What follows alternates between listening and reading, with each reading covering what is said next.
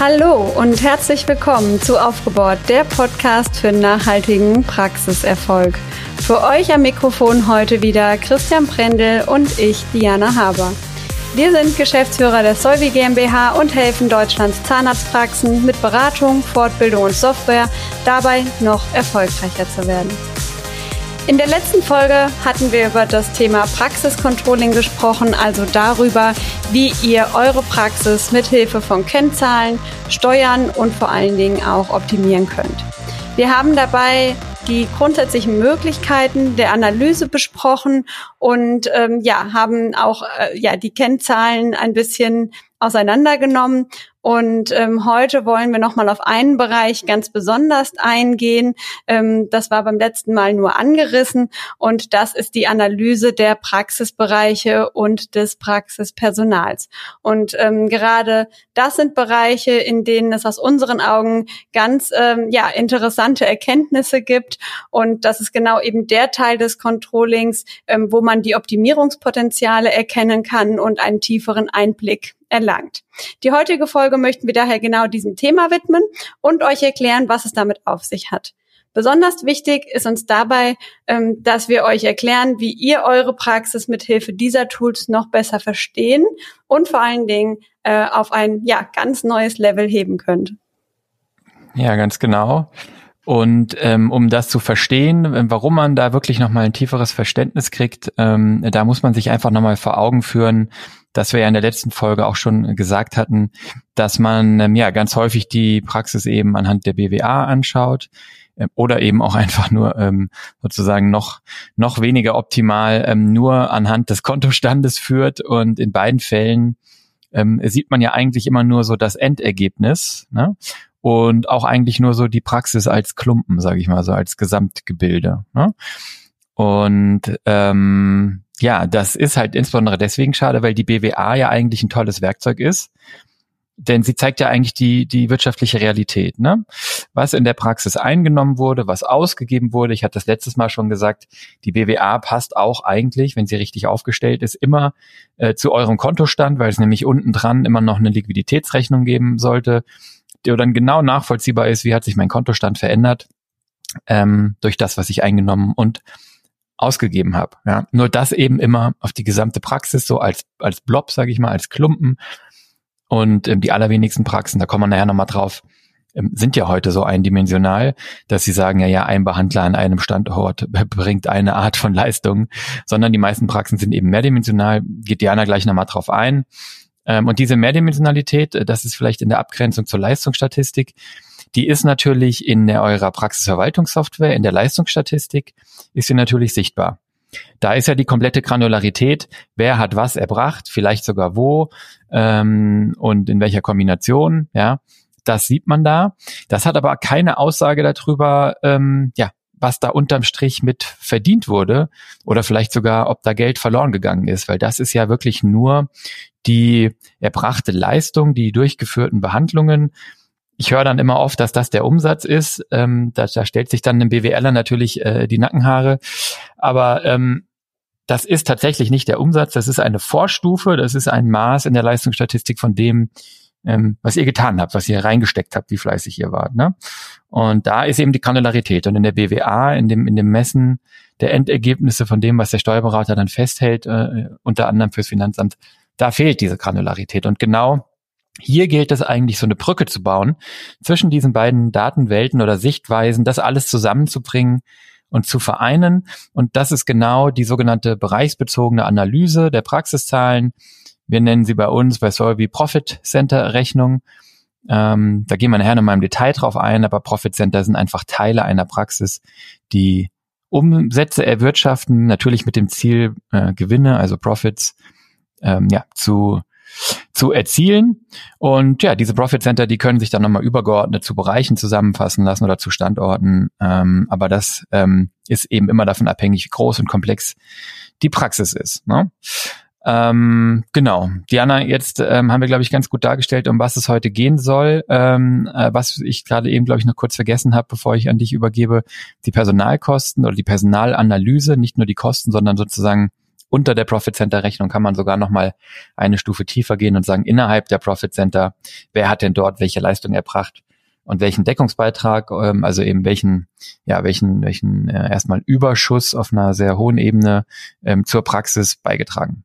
So, aber jetzt Diana, du berätst ja viele Praxen gerade auch in, eigentlich in den zwei Szenarien, in denen diese Themen hier wichtig sind, nämlich zum einen in der Expansion und zum anderen aber auch in der Optimierung. Also sozusagen äh, nach der Expansion äh, kommt ja meistens auch wieder eine Phase der, der Optimierung und der Konsolidierung.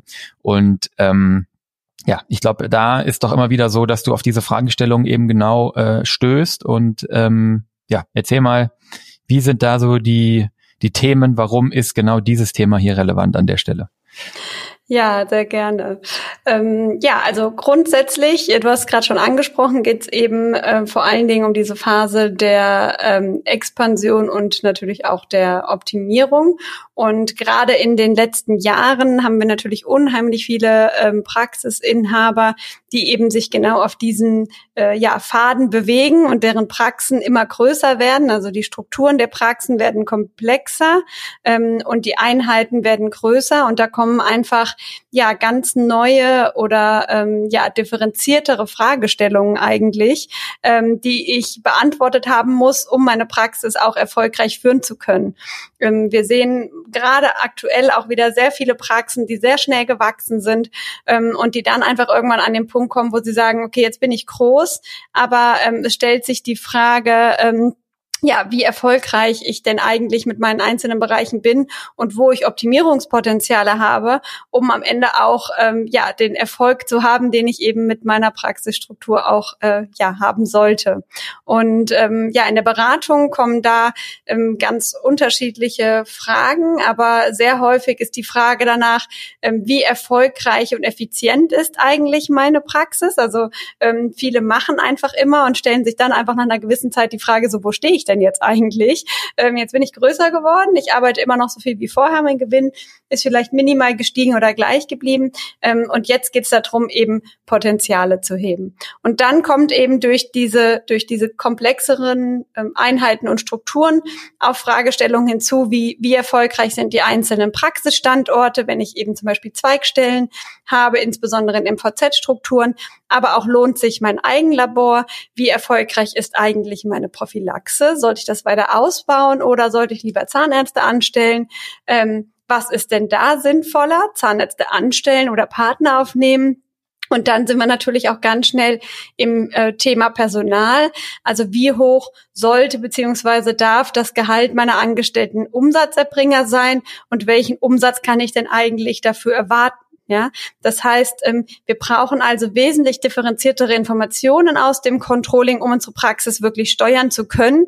Und du hast es gerade eben schon gesagt, da ist die BWA einfach ähm, zwar sehr informativ im Überblick, aber sie bietet wenig Einblick in der Tiefe und die anderen Managementsysteme haben immer Einzelinformationen in der Tiefe. Und es geht also darum, diese so zusammenzubringen, dass man ja diese Fragestellungen für sich beantworten kann. Und ganz kompliziert wird es natürlich bei Kombinationen. Also wenn ich zum Beispiel wissen möchte, wie erfolgreich ist denn mein Standort eins im Gesamten oder wie erfolgreich ist meine Prophylaxe im Standort eins im Vergleich zum Standort zwei und äh, ja, wie erfolgreich ist meine Prophylaxe über beide Standorte hinweg. Also da haben wir schon drei Fragestellungen, die eigentlich mehrdimensional zu betrachten sind.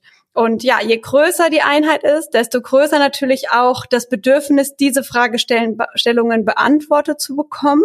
Und ähm, es ist einfach eine Mischung aus den Überblick behalten, also das große Ganze sehen, aber gleichzeitig Detailinformationen zu den einzelnen ähm, Bereichen, Standorten, Leistungserbringern zu haben, um dann eben auch ähm, Optimierungspotenziale zu erkennen und ähm, ja operativ die Bereiche besser machen zu können. Ja, und da reicht einfach der Gesamtüberblick nicht. Das heißt, wir brauchen einfach ein Kontrollsystem, ein Controlling, was es uns ermöglicht, die Leistung und Wirtschaftlichkeit dieser einzelnen Unterbereiche auch analysieren zu können und eben die Optimierungspotenziale zu entdecken. Und ähm, da hast du gerade eben schon angesprochen, ist das Controlling-Instrument, was wir nutzen, die sogenannte Profit-Center-Rechnung. Genau. Jetzt vielleicht ganz kurz nochmal, wir haben jetzt schon grob gesagt, wie, ja, wie ihr euch das vorstellen müsst und, und warum es sozusagen relevant ist. Ähm, bevor wir dann einsteigen, wie man es macht und wie man es äh, analysiert, vielleicht nochmal ganz kurz, was ist denn die Profit Center Rechnung? Wie muss ich es mir vorstellen? Wie funktioniert es denn? Mm, also die Profit Center Rechnung ist ja im Prinzip so ein, so ein Instrument einfach aus, aus dem Controlling und aus der Betriebswirtschaft. Ähm, und ähm, es ist am Ende eine Methode, um die einzelnen Bereiche, das haben wir eben jetzt schon ein paar Mal anklingen lassen, die einzelnen Bereiche eines Unternehmens, hier zum Beispiel einer Zahnarztpraxis, beurteilen zu können. Also beurteilen zu können, wie viel Umsatz hat ein Bereich gemacht, wie viel ähm, Kosten hat dieser Bereich verursacht, wie viel ist übrig geblieben, wie ist das Verhältnis zu dem, was der Bereich ähm, erwirtschaftet hat an, an Überschuss zu dem Umsatz, also die Rentabilität und vielleicht sogar noch eine ganze Menge ähm, ja, weiterer Kennzahlen ähm, aus diesen aus diesen Profit Centern, aus diesen Bereichen eben, die man dann analysieren kann. Und ähm, ja, ein Profit Center ist eben immer eine, eine eigenständige Einheit, die ja Umsatz generiert. Ja, ich sag mal, der Klassiker in der Zahnarztpraxis ist, dass wir mh, auf einer auf einer höher gelagerten Ebene sagen, okay, wir haben Profit Center Bereiche erstmal, zum Beispiel Behandlung, Prophylaxe und Eigenlabor, ja. Und wenn man möchte, kann man die dann nochmal tiefer gliedern und sagen, okay, in der Behandlung unterscheiden wir in die Profit Center ähm, was weiß ich, Erwachsenenbehandlung, Kinderbehandlung oder eben, ähm, ja, wir differenzieren dann ähm, zwischen angestellten Zahnärzten und Inhaberzahnärzten. Also da sind die sozusagen die, ähm, die Möglichkeiten unbegrenzt und ähm, man könnte theoretisch auch einen Prophylaxe-Shop oder was weiß ich, alles, alles, was es eben in so einer Praxis an, an, an Einheiten gibt, die, die sich ausreichend vom Rest der Praxis unterscheiden und die man gesondert betrachten will, ne, all das kann man eben als Profit Center ähm, erstmal definieren. Und ähm, man muss das eben deswegen machen, weil das alles in dieser einen Praxis und damit in dieser einen Zahlenwelt, in dieser einen Buchhaltung und in dieser einen BWA ähm, stattfindet. In Abgrenzung dazu ist natürlich einfach, wenn ich verschiedene Dinge in getrennten Firmen abbilden würde. Also wenn ich ähm, zum Beispiel äh, die Zahnbehandlung in einer, weiß ich jetzt, MVZ GmbH zum Beispiel hätte und da eine Buchhaltung für mache und ich habe separat ein Prophylaxe, ähm, eine Prophylaxe-Klinik oder eine Prophylaxe-Praxis, ähm, wo ich nur Prophylaxe erbringe und die hat auch eine eigene Buchhaltung, dann brauche ich die Profit Center Rechnung nicht. Aber das ist ja der absolute Ausnahmefall und so sollte man es eigentlich auch nicht machen, zumindest nicht aus Controlling-Gründen, dass man das in einzelne Unternehmen packt, denn dann hat man natürlich sehr viel Organisations- und Buchhaltungsaufwand. Ne? Also der Trick ist hier eigentlich, dass man ja eine Praxis möglichst so gestalten will, dass man möglichst viele oder dass man nicht möglichst viele, aber dass man eben verschiedene Dinge, äh, verschiedene Arten von Leistungen in dieser einen Praxis erbringt, das effizient in einer Organisationsstruktur und in einer Buchhaltung abbildet und hier dann im Controlling das Ganze wieder ein Stück weit auseinanderzieht, um eben ähm, da reinschauen zu können. Ne? Ähm, in der Unternehmenswelt wird sowas oft ein bisschen anders gemacht. Da nennt sich das manchmal Kostenstellenrechnung. Mich irritiert der Begriff, weil eigentlich geht es hier gerade nicht um Kosten, sondern um, um, um Umsätze und um Profits und eine Kostenstellenrechnung, vielleicht, falls ihr das mal gehört habt, in der Abgrenzung. Die wird meistens, ist meistens mit einer ganzen Menge Aufwand verbunden ähm, da kommt die Diana bestimmt gleich auch nochmal drauf. Ähm, wir äh, haben hier eigentlich eher den Ansatz, dass man so einen pragmatischen Ansatz wählt und so eine Profit Center Rechnung als so eine Art Verteilungsrechnung macht, kommt Diana gleich nochmal. Ähm, und die Idee ist immer sozusagen, wenn ich so ein Profit Center definiere, ähm, und als Einheit betrachte, die Umsätze, Kosten und Gewinne macht, dann ähm, ja, dann ist das eben auch eine Einheit, die ich steuern kann, die ich verstehen kann, der ich Ziele setzen kann. Vielleicht gibt es auch ein, eine Verantwortlichkeit für diese Einheit, also zum Beispiel in der Prophylaxe eine ja eine Leiterin der Prophylaxeabteilung ja, oder ein Leiter.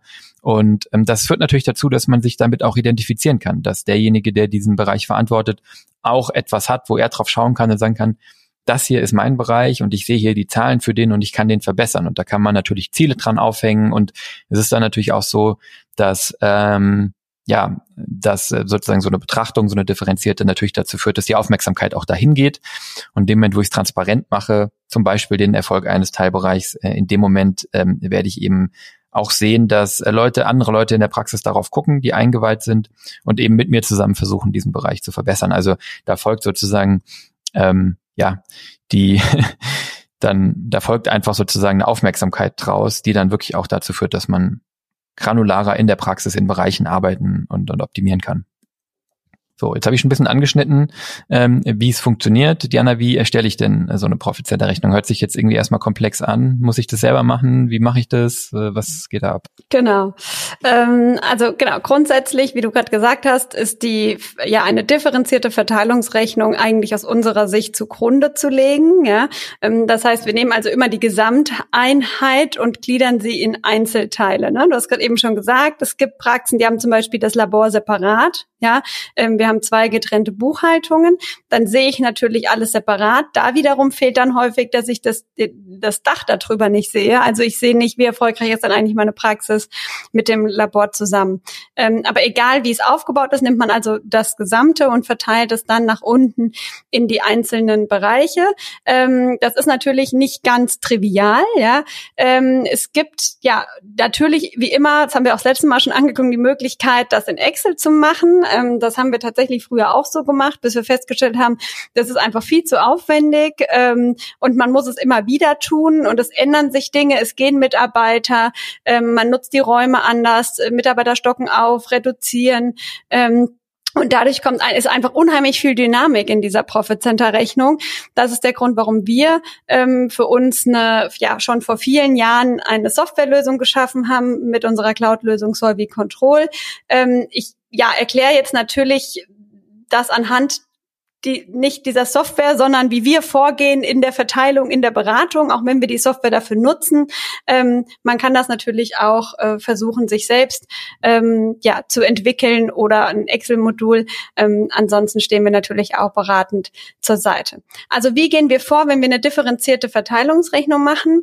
Vereinfacht gesagt, wir nehmen das äh, gesamte Ergebnis, also das betriebswirtschaftliche Ergebnis aus der BWA ähm, und verteilen die einzelnen Positionen daraus. Und das sind also dann zum Beispiel die Buchhaltungskonten ne, oder Kostenkategorien, Einnahmenkategorien eigentlich, ja, ähm, auf die einzelnen kleinstmöglichen Einheiten, also zum Beispiel Bereiche oder Leistungserbringer, die dann wieder je nach Fragestellungen beliebig kumuliert werden können. Ja, und die Verteilung, die erfolgt eigentlich anhand von Verteilungsschlüsseln. Wir haben es ja vorhin schon gesagt, Kostenstellenrechnung nicht so einfach. Wir wollen ja auch nicht jeder äh, ja, Materialtube in der Praxis hinterherlaufen. Das heißt, wir bedienen uns sogenannter Verteilungsschlüssel, um eben die entsprechenden Positionen auf die verschiedenen Profit Center verteilen zu können. Bei den Einnahmen ist es in der Form eigentlich ganz einfach, denn ähm, wir haben ja alle Informationen, nämlich wer macht welchen Umsatz in welchem Bereich bereits in der Praxisverwaltungssoftware, in der Leistungsstatistik vorliegen. Das heißt, diese Informationen nehmen wir auch. Das heißt, wir selbst lassen uns die zum Beispiel schicken ähm, oder wenn es Schnittstellen gibt, nutzen einfach die ähm, Informationen, die übermittelt werden und ähm, können dann die Einnahmen verteilen ähm, so wie sie eben dann auch erbracht wurde. Das heißt, wir haben genaue Aufschlüsselung darüber, wer hat in welchem Bereich wie viel Umsatz gemacht. Also zum Beispiel meine angestellten Zahnärzte oder auch meine Prophylaxekräfte. Das heißt, da ist es eigentlich recht einfach, ähm, eine Verteilung ähm, herzustellen. Bei den Kosten wird es ein bisschen ähm, komplexer. Wir arbeiten mit einer Vollkostenrechnung. Das heißt, wir nehmen alle Kosten, die die Praxis hat und verteilen sie nach bestimmten ähm, ja, Schlüsseln.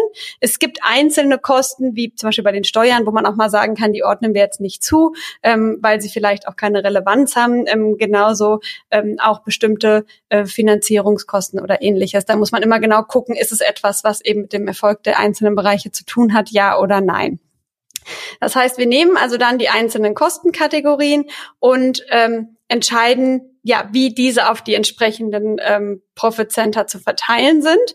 Und da kann man eigentlich zwischen Einzel- und Gemeinkosten unterscheiden. Einzelkosten sind Kosten, die den Profit-Centern ähm, ganz direkt zugeordnet werden können. Ja, also äh, da kann man sagen Verursacherprinzip. Ja, zum Beispiel der Laborbedarf, wenn ich ein umsatzsteuerpflichtiges Eigenlabor habe und nur dann macht es auch Sinn, im Profit-Center Labor zu führen, weil nur dann arbeite ich wirklich ähm, viel im Eigenlabor und habe einen Zahntechniker angestellt.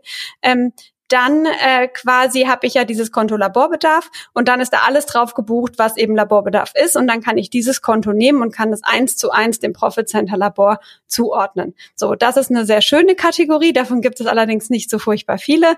Die meisten Kosten in der Praxis sind Gemeinkosten oder Kosten, die nicht direkt zurechenbar sind. Also zum Beispiel die Verwaltungskosten, ähm, die Raumkosten, die Personalkosten im Einzelnen. Das heißt, da muss man differenzierter hinschauen und wir nehmen quasi, gehen so vor, dass wir einzelne Kategorien nehmen und dann überlegen, wie sollten die denn verteilt werden. Um mal ein Beispiel zu machen, Personalkosten. Ja, ähm, wenn ich jetzt zum Beispiel einen Zahntechniker habe und der arbeitet zu 100 Prozent seiner Arbeitszeit im Labor, dann gehen seine Kosten natürlich zu 100 Prozent ins Labor, ähnlich bei den angestellten Zahnärzten. Ähm, bei der Assistenz muss ich natürlich schon gucken, habe ich mehrere Profit Center von verschiedenen Behandlern, dann muss ich schon gucken, wie viel Prozent ihrer Arbeitszeit verbringen sie für welchen Behandler oder für welches Profit Center. Und ähnlich ist es dann zum Beispiel auch bei den Mitarbeitern, die vielleicht halb in der Prophylaxe und halb in der Assistenz arbeiten. Das heißt, hier kann man ganz genau dann differenzieren, wie viel Prozent der Kosten dieser Mitarbeiter dann in den entsprechenden Bereich fließen. Ja, das nennen wir Personalkostenschlüssel, ähm, nachdem dann natürlich auch noch die Verwaltungskosten ähm, geteilt werden. Ähm, da kann man natürlich dann zum Beispiel danach gehen, wie viel Leistung denn in welchem Bereich erbracht wird. Weil da, wo wie viel Leistung erbracht wird, da fällt natürlich auch viel Verwaltungsarbeit in der Regel an. Also überall da, wo man es differenziert weiß, kann man es auch differenziert oder direkt zuordnen. Und überall da, wo man es nicht weiß, muss man sich Hilfestellungen äh, ja, zu, zu gute nehmen oder muss eben Hilfestellungen verwenden, wie zum Beispiel den Leistungsschlüssel. Ähm, bei Praxis- und Laborbedarf ist das ähnlich. Da, wo wir es direkt zuordnen können, ordnen wir es direkt zu. Da, wo wir es nicht wissen, gehen wir eben dann zum Beispiel auch nach Leistung. Oder ähm, wir schauen in der Materialwirtschaft nach. Wir zum Beispiel haben eine Schnittstelle zur Wavi-Box, ähm, wo diejenigen, die das richtig eingerichtet haben, genau sehen können, wie viel Material ähm, sie wo verbraucht haben, zu welchen Kosten. Und dann kann man das wirklich ganz genau aufarbeiten. Bei den Raumkosten ist es in der Regel wieder recht einfach. Da kann man einfach gucken, wie ist die Raumgröße, wie viele Räume haben wir, zum Beispiel Behandlungszimmer und wie ist die Raumnutzung. Also wer nutzt diese Räume zu wie viel Prozent, also welches Profit Center. Und ja, gerade in Praxis, wo man sagt, wir haben äh, sechs Behandlungszimmer, davon sind zwei Prophylaxe, dann gehen eben zum Beispiel zwei in das Profit Center Prophylaxe und die anderen vier in die Behandlung und Gemeinkosten werden wieder geteilt. Das jetzt hier nur mal exemplarisch. Also man sieht, wenn man sich mit den einzelnen Positionen beschäftigt, dann äh, ja, fällt einem auch ein, nach welchen Kriterien man diese denn verteilen kann. Und das ist eigentlich auch gar nicht schwer. Und wenn das Software für einen macht, natürlich dann auch ohne äh, Aufwand. Genau. Und äh, so kommt man dann einfach zu dieser angesprochenen Verteilungsrechnung und kann dann in der Auswertung aber ähm, ja alle aggregierten Formen davon sehen. Ja, also wenn ich zum Beispiel eben zugeordnet habe nach den einzelnen ähm, Prophylaxebereichen in den Standorten, dann habe ich natürlich auch die Möglichkeit, die Gesamtprophylaxe zu betrachten oder eben auch den Gesamtstandort. Genau. So, wenn wir das, äh, das hört sich jetzt natürlich abschreckend an, aber Diana hat es gesagt, das, das kann man jetzt irgendwie natürlich sich selber erarbeiten, da kann euch jemand bei helfen, da gibt es auch Software für. Ähm, aber im Prinzip nochmal, weil das halt viele, viele Zahlen und Informationen sind und wir hier im Podcast leider keine Bilder so richtig zeigen können, ähm, was man, was man kriegt, wenn man, wenn man das gemacht hat, muss man sich einfach vorstellen, dass man das, was ihr als BWA kennt, ne, vom Steuerbüro, vielleicht auch einfach in einer, in einer vereinfachten Form, aber eben die Einnahmen, die Ausgaben und wofür das Geld ausgegeben wurde, also die verschiedenen Kostenkategorien, dass man das dann eben sehen kann, nicht nur für die gesamte Praxis, sondern eben für jeden einzelnen Bereich sozusagen nebeneinander und man weiß dann genau von den Raumkosten, die ich insgesamt hatte, wie viel ist auf die Behandlung entfallen, wie viel ist auf die Prophylaxe entfallen, wie viel aufs Eigenlabor.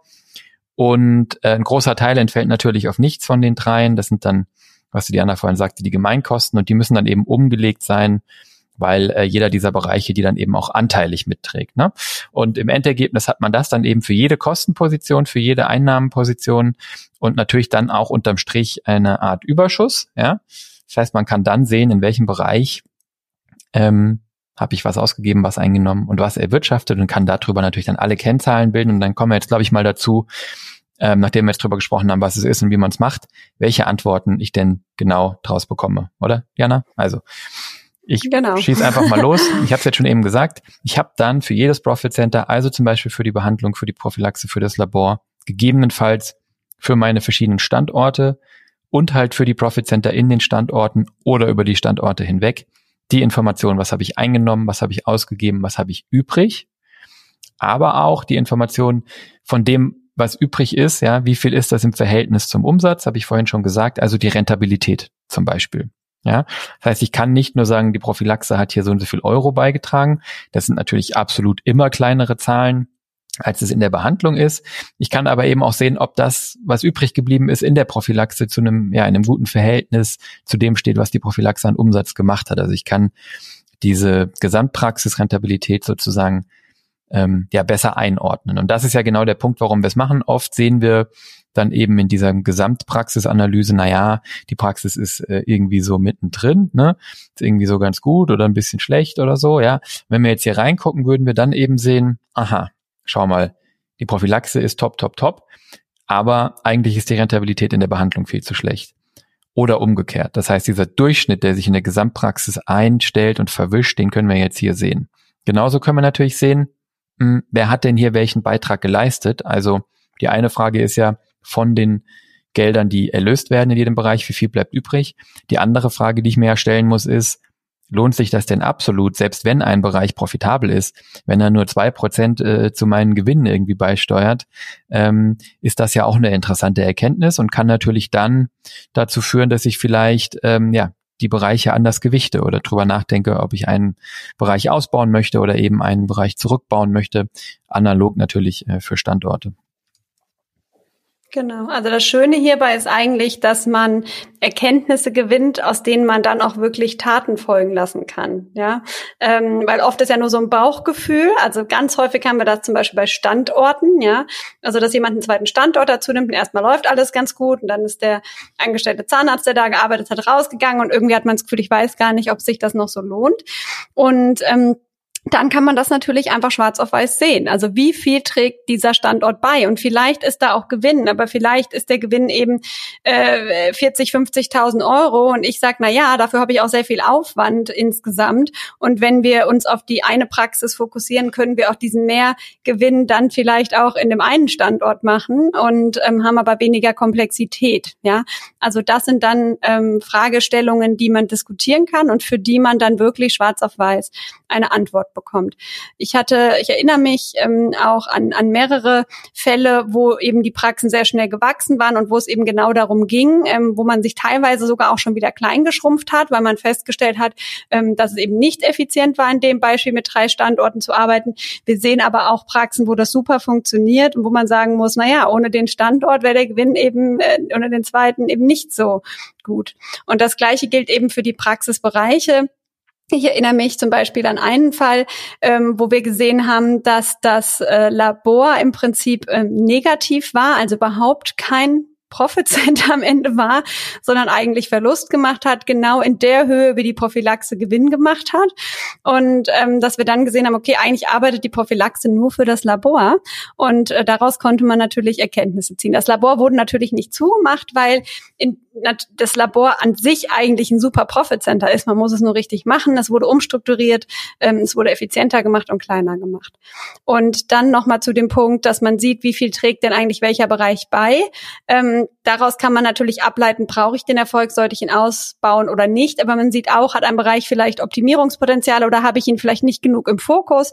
Ein Beispiel, die Prophylaxe. Wir sehen, dass in, ja, in größeren Einheiten, die wirklich einen Fokus auf der Prophylaxe haben und sagen, die Prophylaxe ist für uns ein Profit und die ein tolles Prophylaxe-Konzept haben, eigentlich die Prophylaxe-Abteilung so um die 20 Prozent der Umsätze beiträgt. Und ähm, da kann man dann auch mal gucken, wenn das eben nur fünf oder zehn Prozent ist, dann habe ich vielleicht ja im, im Gesamtkonstrukt den Fokus noch nicht genug auf der Prophylaxe. Also man sieht, man kann hier unheimlich viel ähm, ableiten, vor allen Dingen, ähm, wenn es um die Strategie meiner Praxis geht. Ja, also wie mache ich weiter und wie ähm, strukturiere ich mein Unternehmen Zahnarztpraxis? Ja, ganz genau.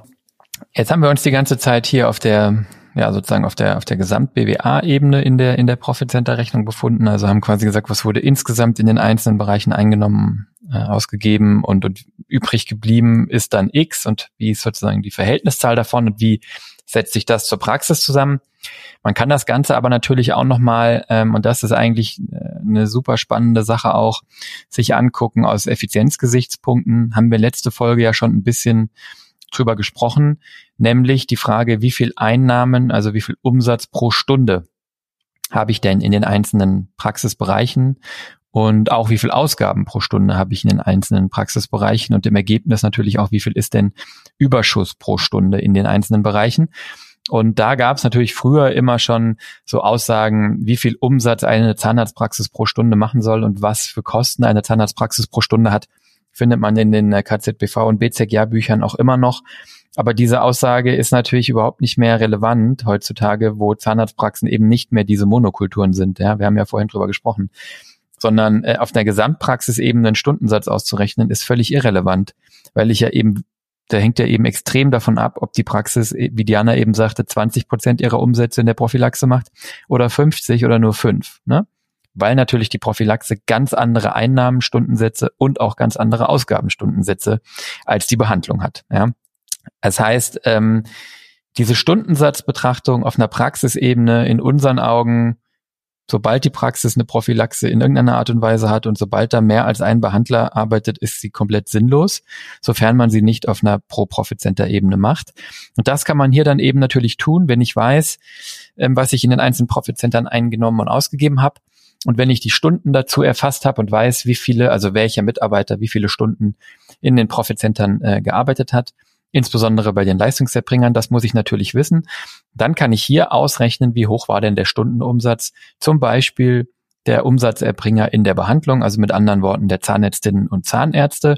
Und da sind wir dann natürlich, ähm, Diana, die Zahlen kannst du vielleicht gleich nochmal nennen, in einem Bereich, wo wir wieder benchmarken können, wo wir sagen können, ja klar, ähm, jetzt reden wir nur noch von Zahnärzten und nicht mehr von der Gesamtpraxis. Und da gibt's natürlich dann Kenngrößen, wo das drüber liegen sollte oder wo man sagen muss, wenn es da drunter liegt, ist problematisch.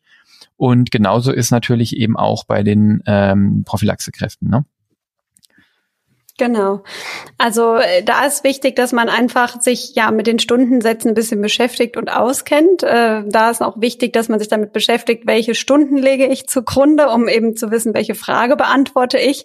Weil die eine Möglichkeit ist ja, dass man sagt, ich nehme die Stunden, ähm, die ich eben eigentlich ähm, arbeite. Ne? Dann kann ich sehen, wie, ähm, wie viel schaffe ich denn in dieser Zeit eigentlich? Dann sprechen wir über Effizienz ähm, und Auslastung. Ähm, ich kann natürlich auch sagen, ich nehme wirklich nur die Zeit, die ich am Stuhl bin. Ich drücke auf ein Knöpfchen, ich fange an zu behandeln ähm, und danach drücke ich wieder auf ein Knöpfchen und gucke, wie lange habe ich gebraucht. Das sind aber andere Fragestellungen, weil da kann ich dann gucken, wie lange brauche ich für eine Leistung und was nehme ich für die Leistung. Ja, wir wollen jetzt hier mehr ähm, strategisch auslastungsorientiert denken. Das heißt, wir nehmen eigentlich ähm, ja entweder die ähm, vertragliche Arbeitszeit bereinigt, um eben Krankheit und Urlaub oder wenn man hat die tatsächliche Arbeitszeit, das heißt auch die Zeit, die man wirklich für Patienten zur Verfügung hat. Wenn man jetzt also zum Beispiel 40 Stunden arbeitet und davon fünf Stunden in der Verwaltung, dann werden eben nur 35 Stunden für die Behandlung genommen und die werden zugrunde gelegt, weil in denen könnte man eben 35 Stunden dann äh, einen entsprechenden Stundenumsatz generieren. Das heißt, wenn wir einen niedrigen Stundenumsatz haben, dann kann das entweder daran liegen, dass wir ähm, nicht ausgelastet sind oder dass unsere Preise zu niedrig sind ähm, für die Leistungen, die wir erbringen.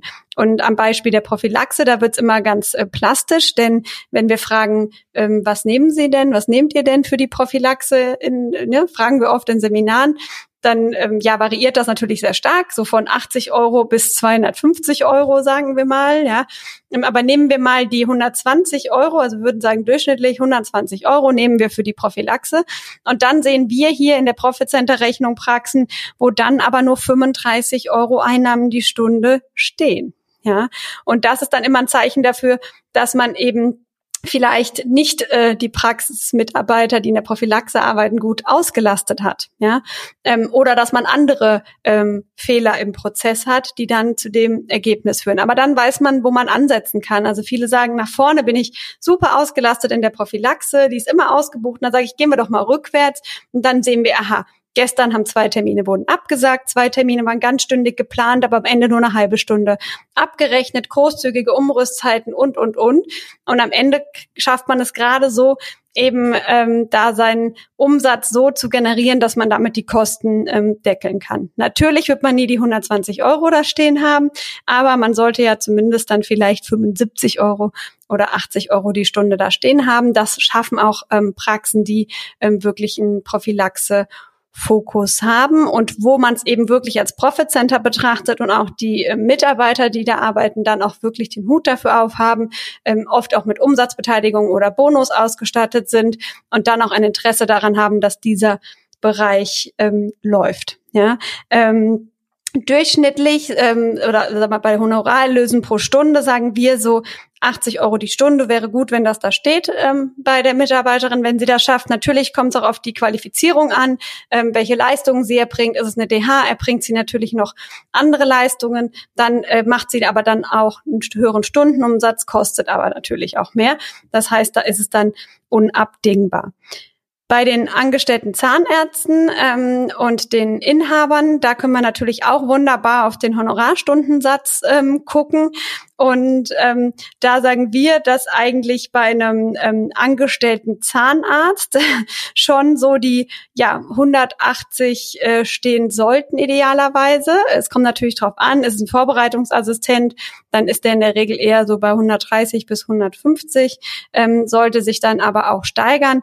Ähm, und top ist es natürlich, wenn er dann auch über 200 schafft, der angestellte Zahnarzt, dann ist es auch für mich jemand, mit dem wir über Niederlassung oder Einstieg ähm, sprechen können. Darunter wird es einfach schwierig, ähm, die Kosten selbst decken zu können.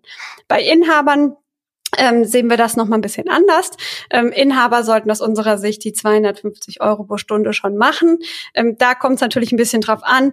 Habe ich angestellte Zahnärzte, die mir den Kleinkram wegmachen, dann kann es auch sein, dass deren Stundenumsatz ein bisschen niedriger ist. Dafür müsste meiner entsprechend dann ähm, höher sein. Ähm, da sehen wir eigentlich auch so eine Zielsetzung, dass man versucht, irgendwo zwischen 250 und 300 mindestens zu sein.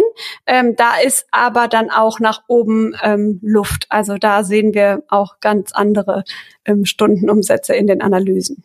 Ja, absolut. Also 300, 400, 500, 800. Ähm, je nach Tätigkeitsschwerpunkt, mhm. absolut. Ich würde ja die Latte noch ein bisschen höher legen als du, sage ich mal, aber gut. Ähm, ich hätte ich habe gesagt mindestens, mindestens ja, ja, also absolut. jeder darunter, äh, der äh, kommt bitte äh, zur Diagnose vorbei. Genau, ja, absolut. ähm, super, genau. So, das ist jetzt ähm, sozusagen hier der Punkt. Ähm, ja, was was was äh, erwirtschaften wir pro Stunde? Ja, ähm, wir gucken uns das jetzt hier in der Profit Center Rechnung ähm, natürlich schon auf dem Level an, was ist tatsächlich auch sozusagen ähm, vereinnahmte Umsätze ne? und nicht nur, was ist in dem Praxisverwaltungssystem erfasst. Haben wir ja schon ein paar Folgen zu gemacht. Nicht alles davon fließt. Genau, ganz wichtig, dass du das nochmal sagst, ne? Also, weil oft denken viele, sie haben viel höheren Stundenumsatz, weil sie gucken eben erbracht laut Statistik und nehmen dann wirklich nur die Zeit am Patienten, die sie ganz konkret am Patienten hatten. Und äh, dann haben sie natürlich wesentlich höhere Stundenumsätze, als ähm, wenn man mal guckt, wie viel Zeit hätte ich eigentlich gehabt ähm, und was ist hinten angekommen. Ne? Und das mhm. war die Zahlen, die ich gerade genannt habe. Also ich sag mal so, fürs, fürs Ego kann man sich die Zahl angucken, äh, wie viele Stunden habe ich wirklich behandelt um, ähm, und äh, sozusagen wie viel Umsatz habe ich laut Abrechnungs, äh, laut Leistungsstatistik äh, oder wie viel Leistungen habe ich erbracht, wie viel Leistungsvolumen, Honorarvolumen habe ich erbracht. Ja, das, wenn ich das dann das Volumen durch die tatsächliche Behandlungszeit teile, dann habe ich sozusagen die Ego-Kennzahl. Ne? Aber es, es tut mir ja leid. Die wirtschaftliche Realität ist das halt eben nicht, ne? weil ähm, jetzt beim Inhaber mag das noch egal sein, wie viel Zeit der da noch so verbracht hat oder dann will man es gar nicht so betrachten, aber beim angestellten Zahnarzt äh, oder der angestellten Zahnärztin wird es halt sehr transparent. Denn ihr müsst die halt leider nicht bezahlen für die Zeit, wo sie am Stuhl Patienten behandelt haben, sondern ihr bezahlt die auch für alle anderen Zeiten, ähm, die die sonst noch so verbringen. Das heißt, deswegen ist das genau der Punkt von Diana von vorhin. Man muss sich fragen, was man angucken will. In dieser Analyse wollen wir angucken, was hat man verdient pro Stunde, die man bezahlt wird dafür, dass man arbeitet, sage ich mal. Ne?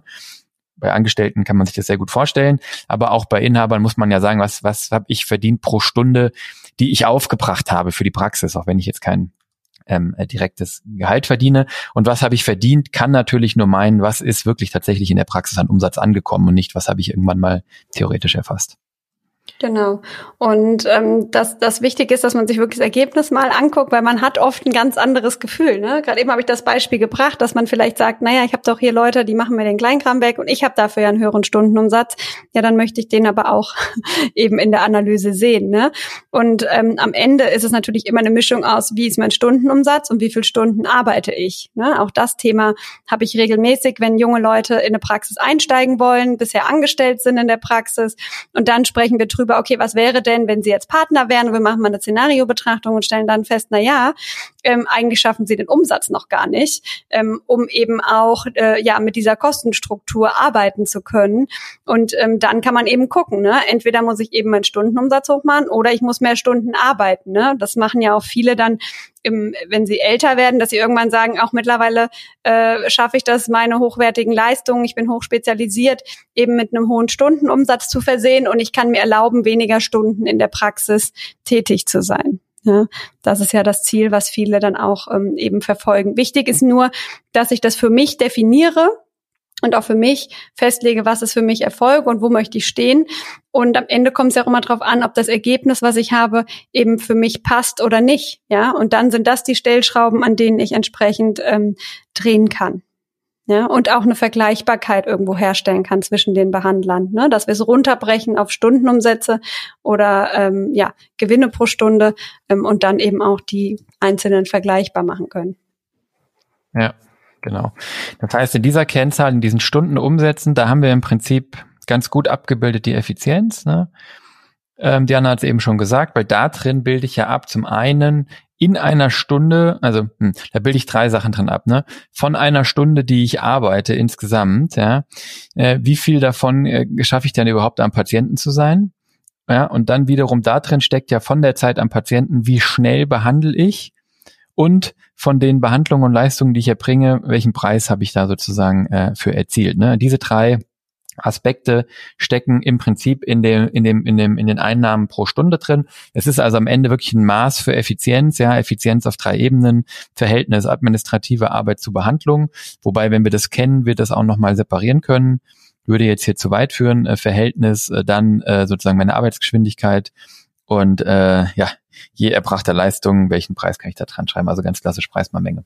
Genau. Vielleicht noch ein Aspekt würde ich gerne reinbringen, ähm, weil uns ja auch viele ähm, Gründer äh, zuhören, vielleicht auch Abgeber.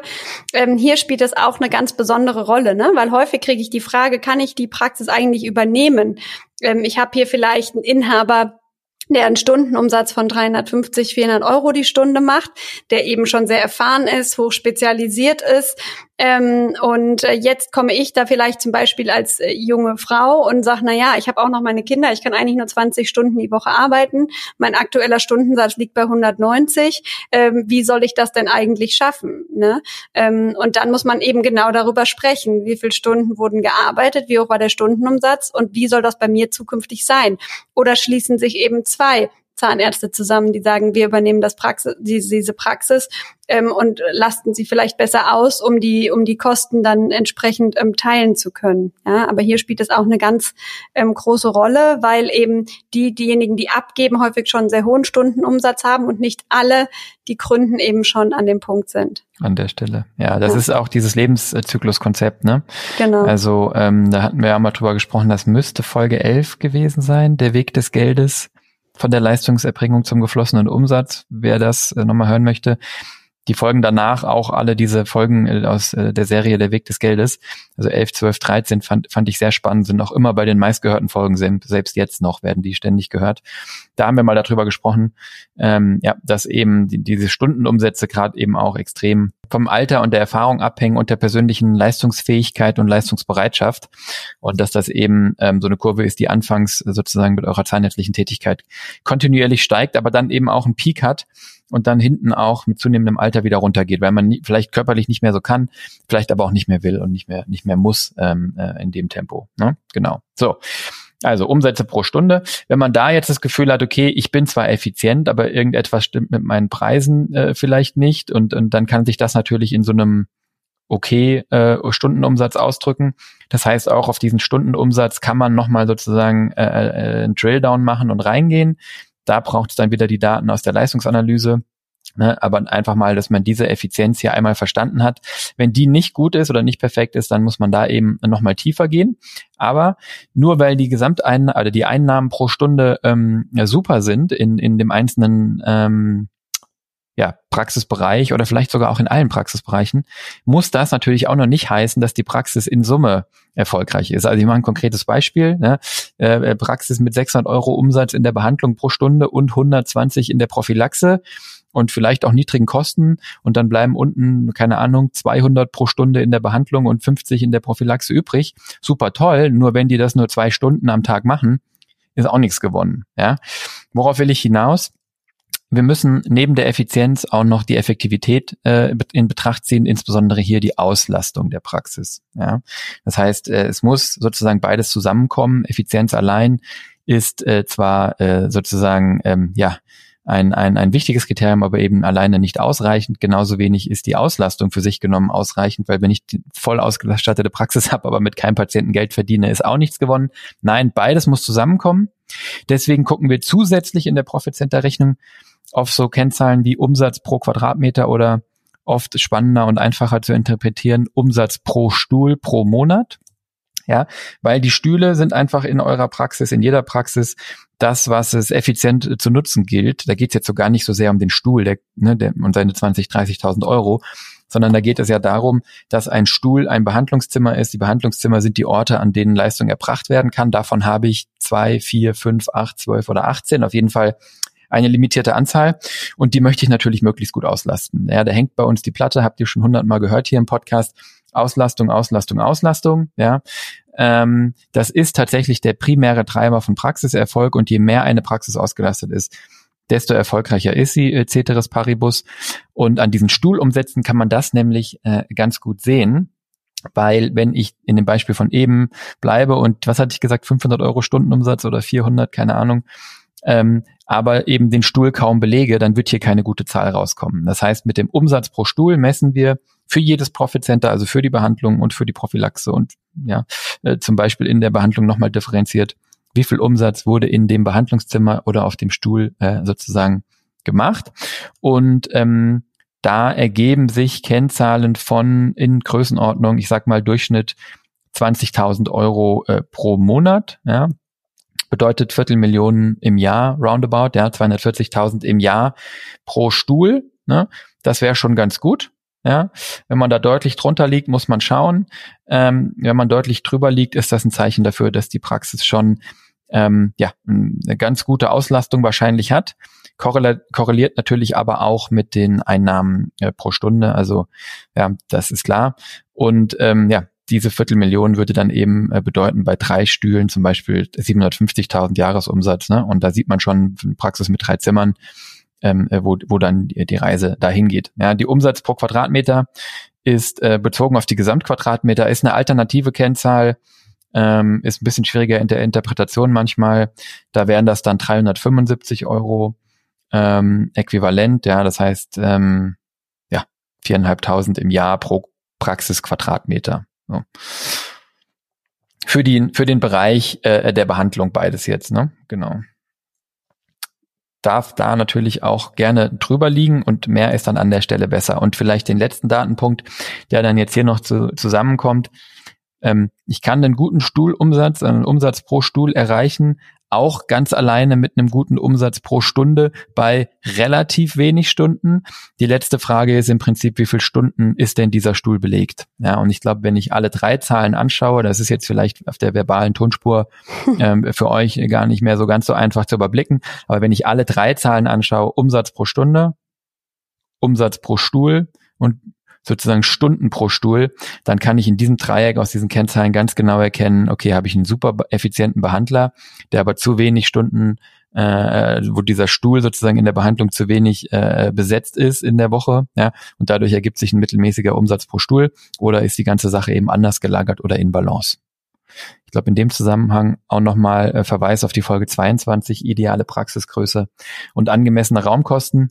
Da ging es um die Raumkosten, um die geht's hier gar nicht so primär, aber dieser Aspekt der idealen Praxisgröße, der hängt natürlich ähm, damit zusammen. Also wie viel Stühle, wie viel Quadratmeter pro Stuhl, wie groß sind Praxen so, spielt damit rein.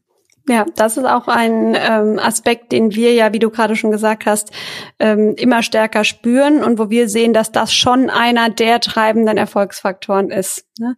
Und äh, da sprechen wir natürlich dann auch über das Thema nachhaltiges, organisches ähm, Wachstum. Ne? Oder ähm, gehe ich eben zum Beispiel äh, sehr proaktiv mit dem Wachstum um und sage, nee, jetzt mache ich nochmal ganz groß zum Beispiel. Ne? Das ist ja viele, die an einem Punkt sind, wo sagen, ich bin sehr erfolgreich, aber meine Praxis platzt aus allen Nähten, die sagen dann, wir machen nochmal neue neue Räumlichkeiten und expandieren sehr stark. Ja, kann man auch machen. Dann muss man aber damit leben, dass diese Kennzahlen vorübergehend zumindest eben schlechter sind und dann muss ich gucken, dass ich sie wieder dahin bekomme, wo ich sie eben vorher hatte. Und diese Entscheidung der Größe, Praxisgröße, die ist, glaube ich, ähm, ja schon sehr alt und äh, ist aber eine der wesentlichsten, aber auch schwierigsten Entscheidungen äh, überhaupt sowohl für ähm, Gründer als auch für etablierte Praxen, die sich auf dem Wachstumspfad bewegen. Genau, und äh, wir haben also jetzt nochmal die, ja, die Wichtigkeit der Auslastung betont, äh, wenn wir über den Erfolg der einzelnen Standorte und Bereiche und Leistungserbringer sprechen. Ähm, wenn wir quasi solche Analysen machen, dann haben wir als Ergebnis aber nicht nur die Profit Center Rechnung, sondern wir haben es ja schon gesagt, wir schauen uns ja eigentlich die kleinstmögliche Einheit an und das ist ja dann eben auch schon jeder einzelne Mitarbeiter, nämlich was kostet uns der Mitarbeiter und ähm, wie viel Umsatz macht er. Das heißt, ähm, als Ergebnis ähm, hat man dann eigentlich auch gleichzeitig eine Personalanalyse, die jeder haben sollte aus meiner Sicht. Also egal wie groß die Praxis ist, sollte ich genau darüber Bescheid wissen, wer arbeitet bei mir, wie viele Personen habe ich eingesetzt, in welchem Bereich, ähm, was kosten mich die einzelnen Mitarbeiter, was kosten sie mich pro Stunde, da sind wir in der Vergleichbarkeit der Mitarbeiter ähm, und bei dem Thema Gehaltsranking. Und was bringen die einzelnen Leistungserbringer, also Umsatzerbringer, dann tatsächlich an Honorarumsatz pro Stunde? Und ähm, dann habe ich einfach einen guten ähm, Überblick darüber, sowohl für Gehaltsgespräche als auch für die ähm, Entscheidung, ja, welche Mitarbeiter ich brauche oder wenn ich jemanden einstelle, wo ich den denn ähm, einkategorisieren kann. Ja, also das Thema Gehaltsranking für mich ähm, ein ganz, ganz äh, großes, dass jeder für sich so eine Übersicht seiner aktuellen Mitarbeiter hat und die auf irgendeiner Ebene vergleichbar macht. Genau. Und ähm, dieses vergleichbar machen, das kann ich eben auf, auf der Ebene der Arbeitgeberbelastung machen und, und der Arbeitszeit und dann eben dieses Gehaltsranking erstellen. Ich kann das aber eben auch machen auf der Ebene der Umsätze. Ähm, das liegt jetzt sozusagen quer zur Profit Center Rechnung. Ne? Wir haben eben immer Bereiche angeschaut und wenn sich jetzt die Frage stellt, na ja, keine Ahnung, in der Prophylaxe sind es jetzt wegen mir die von der Diana vorhin angesprochenen 50 Euro Stundenumsatz für den gesamten Bereich. Woran liegt's denn? Dann kann man jetzt hier in der Personalanalyse nochmal die einzelnen Umsatzerbringer in dem Bereich anschauen. Ne? Das heißt, ich kann jetzt hier die einzelnen ZMPs, ZMFs oder DHs eben anschauen und sehen, wie viel Honorarumsatz haben die mir in dem eingestellten Zeitraum gebracht ähm, in welcher Behandlungszeit, ja, das muss man natürlich dann differenziert äh, erfassen. Manche erbringen ja auch noch äh, Assistenzzeiten äh, ähm, und sonstige Verwaltungszeiten. Und dann kann man eben ausrechnen, wie viel Honorarerlös pro Stunde hat mir diese Mitarbeiterin oder dieser Mitarbeiter gebracht. Ja, das ist sozusagen wirklich nochmal der, der Drill-Down in das Profit Center, weil sozusagen, wenn wir nochmal von ganz von Anfang denken, wir haben eine Praxis, die so mittelmäßig rentabel ist, haben wir gesagt, wir müssen tiefer gehen auf die Profit Center Ebene. Da sehen wir jetzt vielleicht, dass die Prophylaxe so naja ist. Und jetzt müssen wir da eben reingehen und sagen, okay, liegt es hier an einer Mitarbeiterin, an mehreren Mitarbeiterinnen oder an allen Mitarbeitern? Und ähm, hier müssen sich dann eigentlich auch wieder Stundenumsätze in der Größenordnung von eben ergeben. Diana hat gesagt, so 80 Euro pro Stunde in der Prophylaxe sollten schon sein, gerne auch 90. Ne? Ähm, und an der Stelle vielleicht auch nochmal der Verweis auf, auf eine Podcast-Folge, nämlich ähm, die 21 angemessene Personalkosten, faire Entlohnung und effizienter Personaleinsatz. Da hatten wir über das Thema gesprochen und auch die Folge 29, gutes Geld für gute Leistung. Wie kann ich Mitarbeiter erfolgsorientiert vergüten? Weil aus dieser Kennzahl Umsatz pro Stunde und aus den ja, Kosten Arbeitgeberbelastung pro Stunde kann ich dann nämlich noch äh, ja die Personalkostenkennzahl ermitteln. Aber Diana, du wolltest glaube ich noch was einwerfen. Genau. Also ähm, wichtig ist mir an der Stelle nochmal, ähm, wir haben jetzt gesagt, dass wir eben die gesamten Personalkosten messen können. Wir haben auch über die Leistungserbringer oder Umsatzerbringer ähm, gesprochen, dass man die auf einer Einzelebene ähm, anschauen kann. Aber ganz wichtig, ähm, man kann solche Analysen auch für Verwaltungsmitarbeiter und die Assistenz ähm, machen. Das wurde auch in den äh, eben angesprochenen äh, Folgen, glaube ich, schon mal ähm, besprochen. wollte ich nur einfach nochmal äh, mitgeben. Also ich muss mir dann einfach andere Kenngrößen suchen. Zum Beispiel bei der Verwaltung ist ja interessant, wie viele Leute habe ich in der Verwaltung arbeiten, was kosten die mich. Ähm, dann muss ich mir natürlich auch anschauen, wie viel gebe ich raus und was mache ich in-house. Und das dann mal ins Verhältnis setzen zu dem Umsatz, den die Praxis macht, um einfach zu gucken, sind wir gut aufgestellt in der ähm, Verwaltung zum Beispiel. Ne? Dass man die Kosten aller Verwaltungsmitarbeiter gemessen ähm, am Umsatz nimmt und äh, ja, da sind wir so ja oft zwischen sechs und äh, ja acht Prozent, ähm, je nachdem, was eben in der Praxis gemacht wird. Und das Zweite ist die Assistenzen, ähm, dass man eben alle Kosten der ähm, Stuhlassistenzen nimmt, addiert und dann durch die Umsätze der Behandler, Honorarumsätze der Behandler teilt. Ähm, und da sind wir so in der Regel zwischen zwölf und 15 Prozent. Ähm, wenn ich deutlich niedriger liege, dann sind das häufig Praxen, die mit sehr vielen Azubis arbeiten und wenn ich deutlich darüber liege, ähm, dann ist es ein Zeichen dafür, dass ich entweder Überhang habe und sie nicht richtig einsetze. Es kann natürlich auch sein, dass ich mich entschlossen habe, einfach besser zu bezahlen. Aber man kann dann eben diese verschiedenen Kennzahlen zusammennehmen, um zu gucken, habe ich die richtige Mitarbeiteranzahl, ähm, sind alle gut ausgelastet und ähm, ja, trägt, trägt jeder seinen Beitrag zum Gesamtergebnis bei. Ja, das wäre genau. so dann nochmal das, was mir noch zur Personalkostenanalyse und den Personalkostenkennzahlen eingefallen ist. Ja, super wichtig, weil auch das natürlich schon eine Floskel mittlerweile, aber die Personalkosten sind die, die größte, der größte Kostenblock in der Praxis. Das Personal ist gleichzeitig die wichtigste, ja, sozusagen Ressource, der wichtigste Erfolgsfaktor einfach auch in der Praxis. Und wir können hier eben mit den Dingen, die Diana gerade eben aufgezählt hat, nämlich genau ähm, diese Personalkosten, die auch eigentlich wieder nur ein Blob sind, da steht dann, keine Ahnung, 40 Prozent Personalkosten. Ja, wenn euch ein Berater oder Steuerberater das zeigt oder wenn ihr das in, in der, in der Ober, in der obersten Analyse sozusagen, in der BWA-Analyse in Solvi Control seht. Nur wenn das jetzt hoch ist oder niedrig ist, warum ist das denn hoch oder niedrig? Wo kommt's her? Ja, genau die Fragestellung, die wir hier in der Personalanalyse beantworten können. Wir nehmen dann nämlich im Prinzip diese Personalkostenkennzahl auseinander, in das, was Diana eben genannt hat, in welchen Teil dieser Personalkosten verursacht denn die Assistenz, welchen Beitrag hat denn die Verwaltung, ja, das sind beide super relevante Zahlen. Gerade im Wachstum sehen wir oft, dass es bei der Verwaltung so ein, äh, wenn man sozusagen geplant wächst, so, so Sprünge gibt und so ein Vorweglaufen und dann durch die Komplexität, die mit dem Wachstum kommt, vielleicht die Verwaltung auch ein bisschen arg groß wird. Ja. Andersrum wachsen manche Praxen aus Versehen und man sieht dann, wenn die Personalkostenkennzahl der Verwaltung zu klein ist, kann man auch schon fast spüren, dass die da vielleicht gar nicht hinterherkommen mit der Ausstattung. Und ähm, äh, was hast du gesagt, ja, eine sieben bis neun oder sechs bis acht bei der, ja, bei der Assistenz, äh, bei der Verwaltungspersonalkostenkennzahl, zwölf bis 15 bei der Assistenzkostenkennzahl. Und wenn ich das dann natürlich nochmal für jeden einzelnen äh, Leistungserbringer mir anschaue, wie ist das Verhältnis Umsatz pro Stunde zu Kosten pro Stunde, nur Arbeitgeberbelastung, also nur Personalkosten pro Stunde, dann können wir daraus auch eine Kennzahl bilden, indem ich ähm, die Personalkosten pro Stunde durch den Honorarerlös pro Stunde teile. Ne?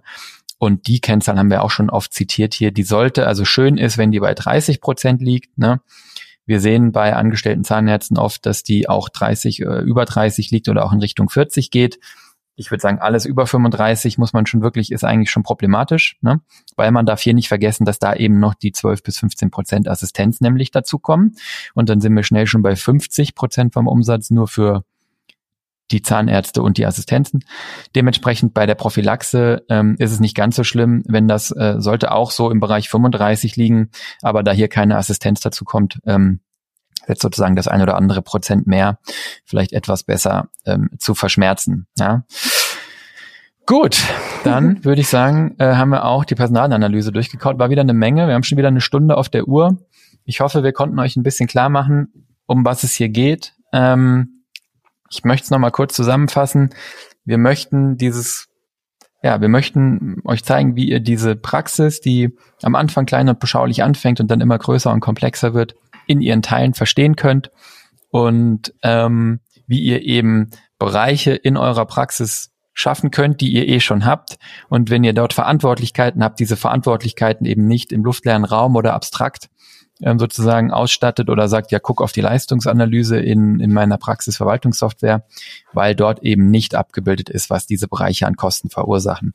Das ist der Zweck der bereichsbezogenen Analyse, der Profit Center Analyse, dass man hier beantworten kann, wie viel mache ich an Umsatz in welchem Bereich wirklich geflossen, ja, und was verursache diese einzelnen Bereiche an Kosten, was bleibt unterm Strich übrig und wie möchte ich meine Ressourcen, insbesondere die Zimmer und Stühle, aber auch die Mitarbeiter in meiner Praxis auf diese einzelnen Bereiche verteilen. Ja, mit dieser Erkenntnis, die man daraus gewinnt, kann man eben umschichten, kann man Ressourcen anders verteilen, kann man Entscheidungen treffen, kann man neue Bereiche aufmachen oder nicht erfolgreiche Bereiche schließen oder verkleinern. Auch Standorte, alles, was wir jetzt für Bereiche sagen, kann man analog für Standorte ähm, hier ähm, auch machen. Und wir haben es, glaube ich, auch schon mal gesagt, es passiert nicht selten, dass wir hier den dritten, vierten, fünften Standort bei besonders expansiven Praxen dann wirklich sehen, dass der sich einfach nicht lohnt und man den dann vielleicht auch wieder zumacht. Wichtig ist einfach, dass man diese Granularität hat, diese Transparenz, dass man sehen kann, wo kommt das Geld her und wo kommt das Geld nicht her, weil nur dann kann ich natürlich steuern und ich kann natürlich dann auch incentivieren und Anreize setzen und Leute motivieren, ihre Bereiche besser zu machen als Team, ja, das macht am Ende die gesamte Praxis besser. Ich glaube, das war so ein bisschen unser Hauptpunkt. Die Personalanalyse ist wirklich auch sozusagen eine, eine spannende Ergänzung dazu. Die liegt da unten drunter, unter allem, weil die Bereiche setzen sich aus Leuten zusammen, die eben in diesen Bereichen zusammenkommen, um gemeinsam ähm, erfolgreich zu sein und, und Umsätze zu erwirtschaften. Natürlich primär Patienten zu behandeln. Und ähm, das ist dann hier die wirtschaftliche Abbildung davon und es geht am Ende darum, hier grobe Schiefstände zu erkennen, zu beheben und eben in jedem Bereich, jeden Monat, jedes Quartal ein bisschen besser zu werden. Genau. Ich hoffe, das hat alles Sinn gemacht. ich hoffe, das hat für euch alles Sinn gemacht. Wir haben natürlich auch ähm, Seminare und Veranstaltungen dazu, wo wir das Ganze dann ähm, ja, anhand von Folien oder anhand des Programmes auch einfach vorführen können. Ähm, da kann man sich das Ganze nochmal viel, viel besser auch ähm, ja, veranschaulichen. Dann muss man sich nicht nur vorstellen. Aber ich glaube, die, die Fragestellungen, die man beantworten kann, sind jetzt klar geworden. Wenn euch das interessiert, ähm, ja, wenn ihr auf Wachstumskurs seid oder sagt, wir haben Wachstum hinter uns, wir haben den Eindruck, wir müssen nochmal hier ein bisschen ähm, optimieren und, und, und uns äh, unsere Potenziale komplett heben, ja, ähm, wenn ihr also hier differenzierte Antworten sucht, dann meldet euch gerne bei uns, schreibt uns einfach an info@solvi.de oder geht auf unsere Homepage solvi.de. Ähm, da findet ihr Live-Demos, da kann man sich das auch mal zeigen lassen, wie das aussieht. Dort findet ihr auch unsere Veranstaltung, ich hatte es eben gesagt, ähm, wo wir, wo wir über solche Dinge referieren und wo man dann eben ähm, das Ganze ja viel, nochmal viel detaillierter, wenn man denn möchte, vor allen Dingen aber auch viel anschaulicher ähm, sehen kann ja, gerne besprechen wir mit euch, wie eure Praxis ja mittels solcher Steuerung und einem solchen Controlling und einem Blick für die Zahlen und einer Verantwortlichkeit in den Teams noch erfolgreicher werden kann. Und ich würde sagen, Diana, in dem Sinne haben wir heute alles erläutert. Hast du noch irgendwas auf dem Herzen? Nein, ich glaube, äh, wir haben alles zum Thema Praxissteuerung äh, hier dargelegt. Perfekt. Dann bleibt uns nichts weiter als zu sagen, vielen Dank fürs Zuhören wir freuen uns, wenn euch die Folge gefallen hat. Erzählt gerne euren Freunden und Kollegen davon, wie immer. Abonniert uns im Podcast-Player eurer Wahl. Gebt uns eine gute Bewertung. Da freuen wir uns besonders drauf. Könnt ihr entweder für die Firma Solvi machen auf Google oder für unseren Podcast, Apple Podcast, Google Podcast, Spotify, wo auch immer ihr uns hört. Gebt uns eine Rückmeldung, dass es euch gefällt und zeigt anderen Zahnärztinnen und Zahnärzten, Praxismanagern und ja, Leuten in der Dentalbranche, dass es sich lohnt, hier zuzuhören bis zum nächsten Mal. Vielen Dank. Bis bald. Ciao, Ciao Diana. Ciao.